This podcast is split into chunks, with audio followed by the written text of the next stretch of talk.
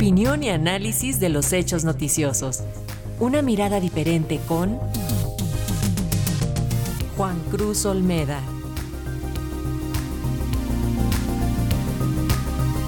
El doctor Juan Cruz Olmeda, profesor e investigador en el Centro de Estudios Internacionales del Colegio de México y director de la revista Foro Internacional, analiza la crónica Crisis Política, Económica y Social en Haití.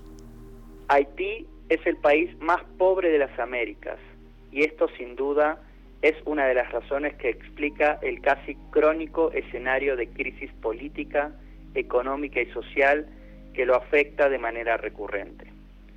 En las últimas semanas esta situación ha vuelto a emerger ligada a una serie de movilizaciones y saqueos que asolaron al país, en un contexto de escasez que ha profundizado los problemas de acceso a alimentos básicos que parte importante de la población experimenta de manera cotidiana. No por nada, funcionarios de las Naciones Unidas han declarado que Haití se acerca a una potencial situación de crisis humanitaria de consecuencias impredecibles. De acuerdo con ciertos datos, cerca de 5 millones de personas padecen desnutrición y esta situación se ha vuelto además un caldo de cultivo para la proliferación de enfermedades como el cólera, que en tiempos recientes ha vuelto a emerger dejando ya varias decenas de muertos. Esto tan solo tres años después de que un brote agresivo de dicha enfermedad matara a cerca de 100.000 personas. A la anterior se suma además otra epidemia, la de la violencia. En el marco de la profunda convulsión social, diferentes bandas criminales que desde hace décadas operan en el país y compiten de igual a igual con el Estado por el control del territorio, mostraron una presencia activa en varias zonas del país y en la propia capital, haciéndose dueñas de la situación ante unas débiles fuerzas de seguridad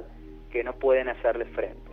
Este clima de anarquía y falta de fortaleza estatal ha llevado a que desde el propio gobierno del país, a través del primer ministro Ariel Henry, se hiciese un llamado a la comunidad internacional para que brindase apoyo para enfrentar la situación, incluso con el envío de fuerzas militares para retomar el control del país. El secretario general de la ONU, Antonio Guterres, incluso envió al Consejo de Seguridad una solicitud para que se considere despachar al país caribeño una fuerza de acción rápida que sirviera para estabilizar la situación. Como ya se mencionó, el escenario que el país atraviesa actualmente no es resultado de un cambio acontecido de un día para el otro, sino un nuevo episodio en una seguidilla de eventos catastróficos que han tenido lugar durante los últimos tiempos. Sin ir más lejos, el 2021 resultó particularmente trágico y develó nuevamente la situación de fragilidad que caracteriza a Haití. En julio de dicho año, un grupo armado ingresó en la residencia del entonces presidente Jovenel Moïse, lo asesinó e hirió gravemente a su esposa. Las investigaciones posteriores revelaron que se trató de un grupo de sicarios extranjeros contratados especialmente para dicha tarea.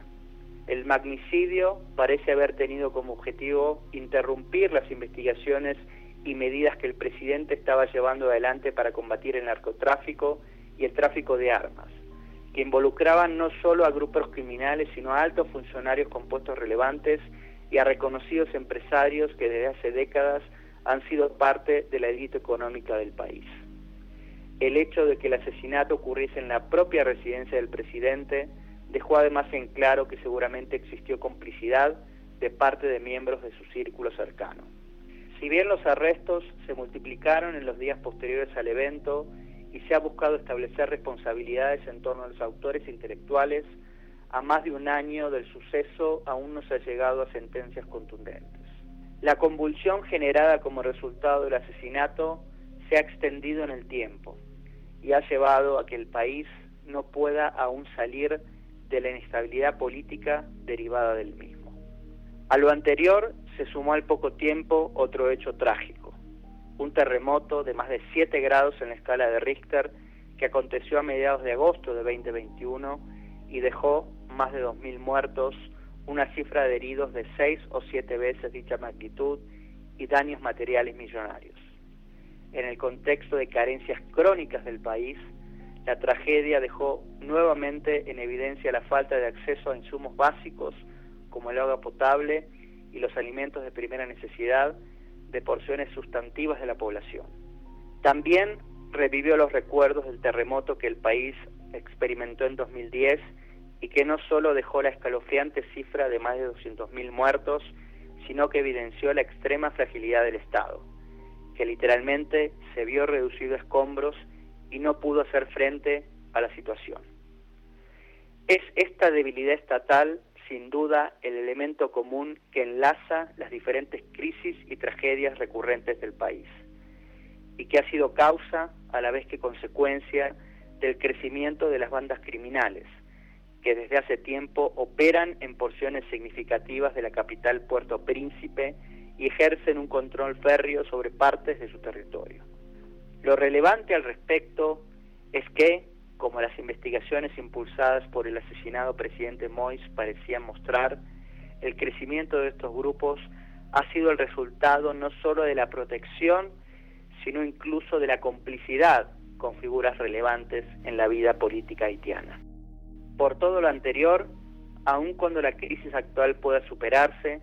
si las causas estructurales persisten, es muy posible que el convulso Haití vuelva a caer en una situación similar en un futuro próximo. Para Radio Educación, Juan Cruz Olmeda, profesor investigador del Centro de Estudios Internacionales del Colegio de México.